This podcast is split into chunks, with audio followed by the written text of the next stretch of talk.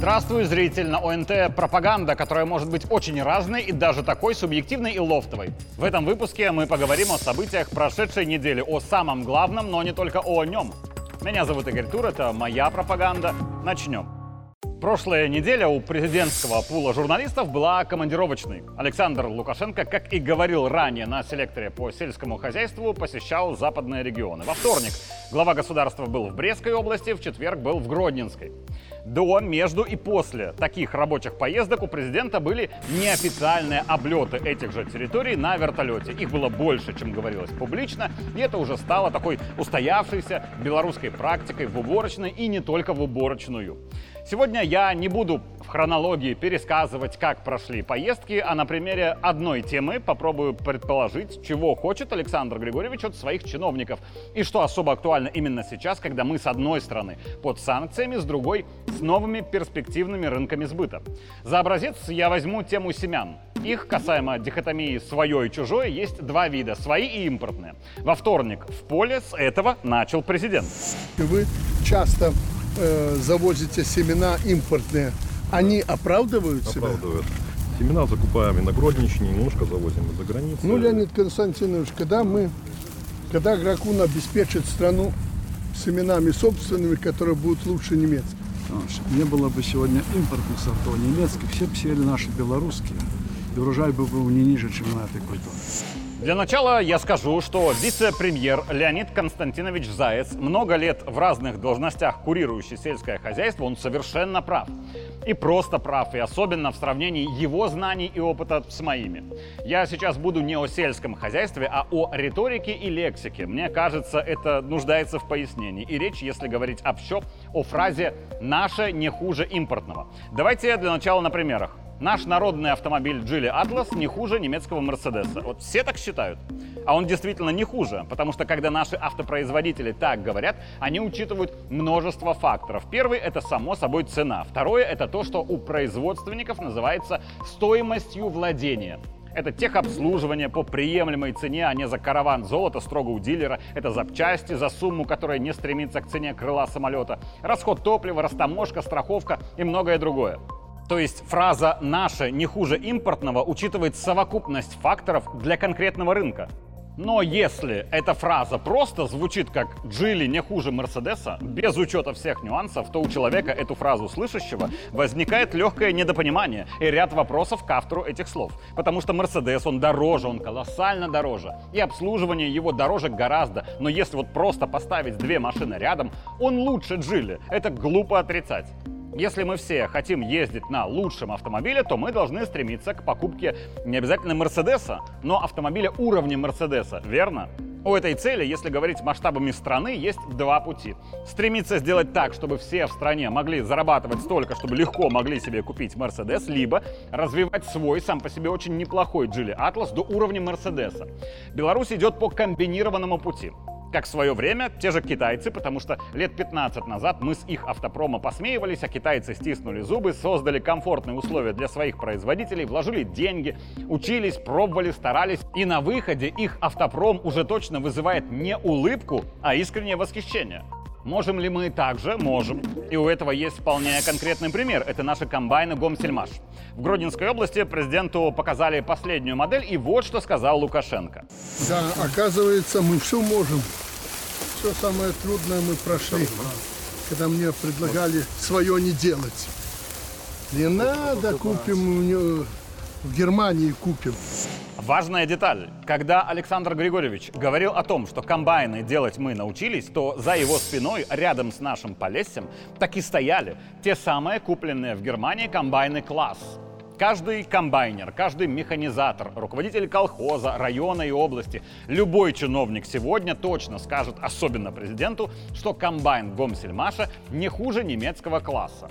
Но под этим имеется в виду, как и с Джили и Мерседесом, совокупность качества, цены и стоимости владения. В этом случае Гомсельмаш, он правда лучше. Но если зачем-то закрыть глаза на цены и стоимость владения, класс лучше Гомсельмаша. Это глупо отрицать при всей моей любви к отечественным компаниям комбайном. Если бы классы не были бы лучше, их бы не покупали предприятия за свои заработанные деньги.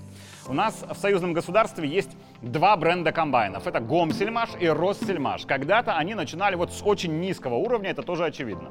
В Гомеле по требованию Александра Лукашенко в свое время пошли по сложному пути развития собственной производственной базы.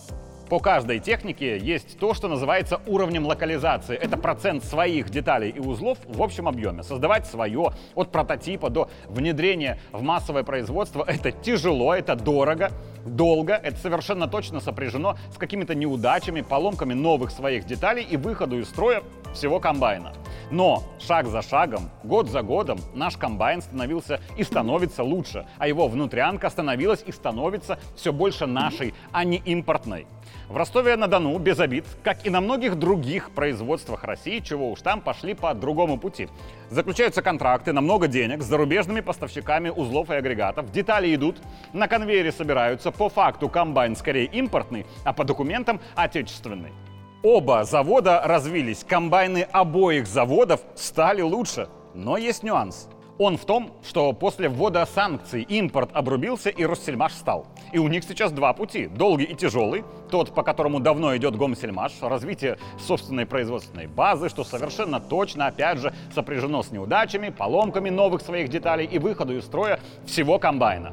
И второй путь, он более простой, хотя и дороже. Я про параллельный импорт, то есть ввоз в страну изделий без разрешения правообладателей тех деталей, которые ввозились легально до всех этих санкций. Условно, двигатели, которые раньше привозили в Россию из Германии за X, сначала за X ввозится в условный Казахстан, оттуда тихонько в Россию. Правда, двигатель в этом случае будет стоить уже не X, а полтора X в лучшем случае.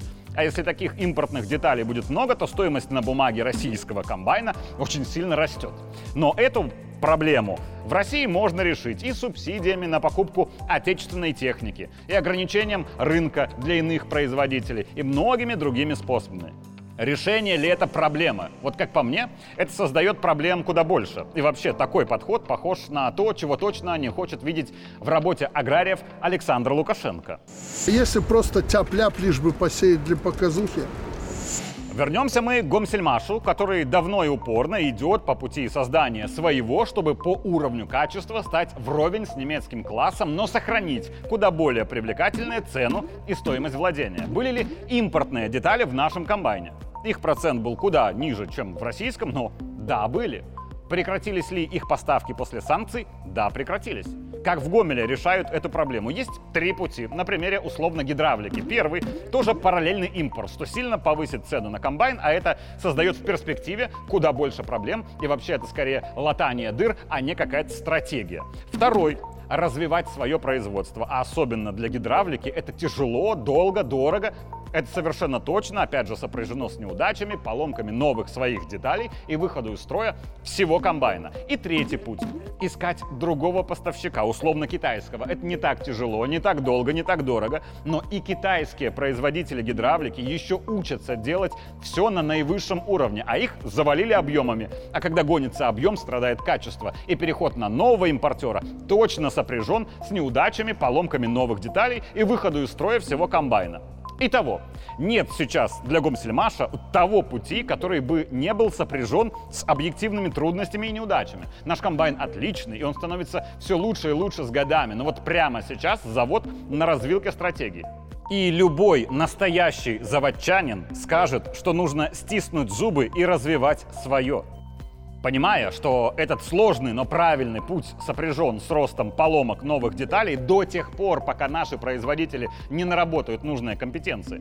И для этой стратегии не нужно просить, а то и требовать с руководства Гомсельмаша каких-то правильных отчетов, в которых бы было написано, что все на заводе в порядке. И китайская гидравлика пока хуже той, что закупалась до санкций, но дешевле. И своя пока еще хуже, потому что только начали учиться, но хорошо, что начали. И кто точно знает, что этот путь путь сопряжен с ростом случаев поломок в комбайне, так это президент, который трижды на прошлой неделе сказал «Я земной человек, я все понимаю».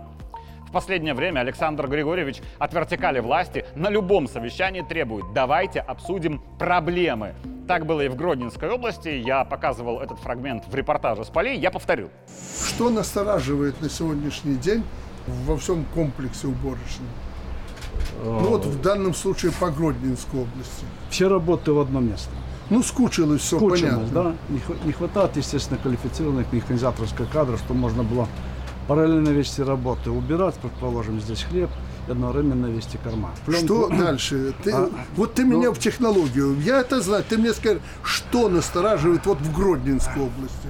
Ну, таких... Ну, Карани говорит, у него все схвачено, все прекрасно. Нет проблем. Нет. У тебя, э, ты вот снизу что чувствуешь, какие проблемы? Чего бы хотелось больше, лучше и прочее? Ну, Александр Ильич, хозяйство присоединили три года назад мне, которое половину добавилось. а Очень что хорошо. хотелось бы, вот чего тебе не Ну, хватает? на сегодняшний день ну, буду пробовать э, на следующий год еще одно зерносушильного комплекса строить. Понятно. Так э, что по республике, чего не хватает?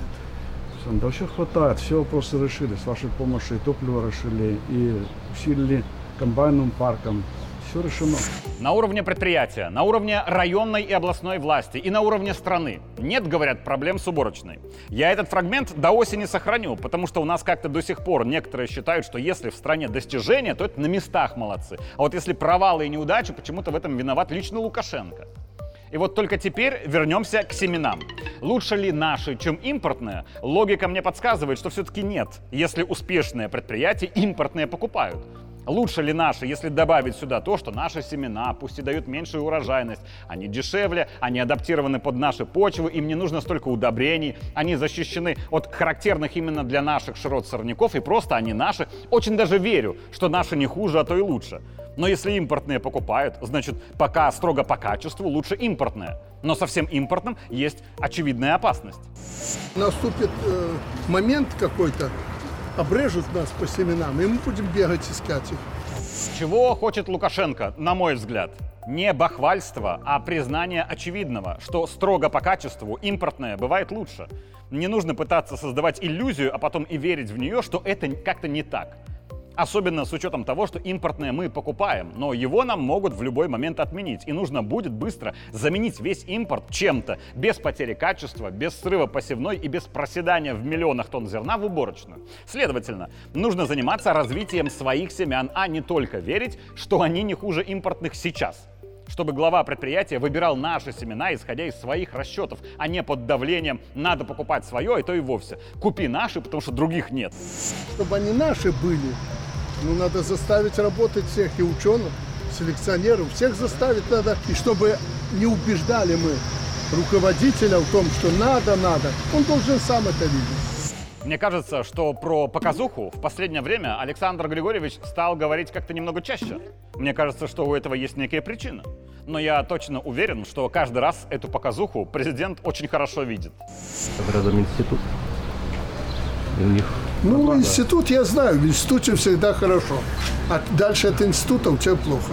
ну, не везде. Хорошо, давайте дальше что. А иногда наоборот, показуха кому-то кажется там, где ее нет. В четверг Лукашенко пообедал с комбайнерами, давайте посмотрим. Угостите, две ложки дайте супу.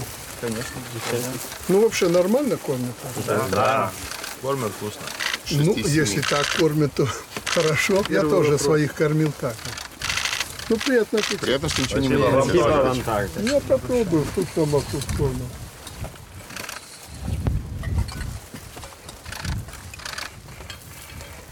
Ну ничего. Густо. Ребят, спасибо вам. Э, действительно, суп хороший. Очень вкусно, да. Да, всегда вкусно. Спасибо.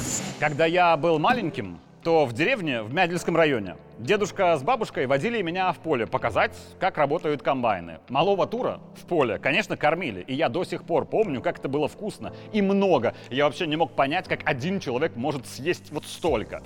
Свою допуловскую журналистскую эпоху я делал репортажи с уборочной, где уже юного тура тоже кормили. Было точно так же очень вкусно и много. И в обоих этих случаях президента или просто чиновника рядом не было. То есть это была не показуха. Так что чей-то сарказм, мол, их так кормили, потому что и Лукашенко, сарказм недееспособен. Хотя наверняка повара вот очень постарались, но я не вижу в этом никакого криминала. А еще я повторю свой пост из телеграм-канала главный.туру.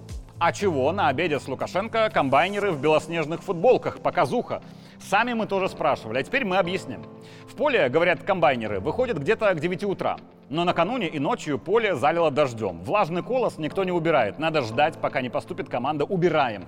Так вот, сидят в поле и ждут, чтобы прыгнуть в комбайн и молотить, когда уже можно. Это обычная практика для аграриев. А пока вот ждали, вот время обеда пришло. Так иногда бывает. Иногда немножко залило поле, иногда залило сильно. Так сразу комбайнеры Лукашенко и сказали, мы ждем. И бровью не повели, не видя в этом совершенно ничего удивительного. А после моего вопроса, а вам что, новую форму сегодня утром выдали? Один из них посмотрел на меня как на идиота и ответил, ну так президент же едет, а ты бы его в рваном или в грязном встречал? И у меня лично все вопросы отпали. Действительно, чего это я, стоящий в поле, в туфлях и костюме? И последнее. Субботу Александр Григорьевич открыл вторые игры стран СНГ, которые на прошлой неделе стартовали в Беларуси, о которых очень ярко рассказывают на телеканале ОНТ. Как бы ни стремились его отнять мировые заправилы, озлобленные и бессильные, убежден, они нас тоже сегодня видят. Смотрите, слушайте, делайте выводы. Вы пытаетесь вычеркнуть сильных конкурентов из международного спорта. Вы хотите отнять наши спортивные победы. Вы убиваете дух и смысл олимпийского движения. Это признак слабости и вашего страха. Хорошее ли это соревнование? Они замечательные. И по уровню атлетов, и по уровню нашей организации. Не хуже ли они Олимпийских игр? По уровню организации, уверен, не хуже. А вот по уровню атлетов все же хуже. Это очевидно. Это не делает игры стран СНГ плохими. Но хорошими они должны быть честно и без показухи. Меня зовут Игорь Тур, это была моя пропаганда. Увидимся в следующий понедельник.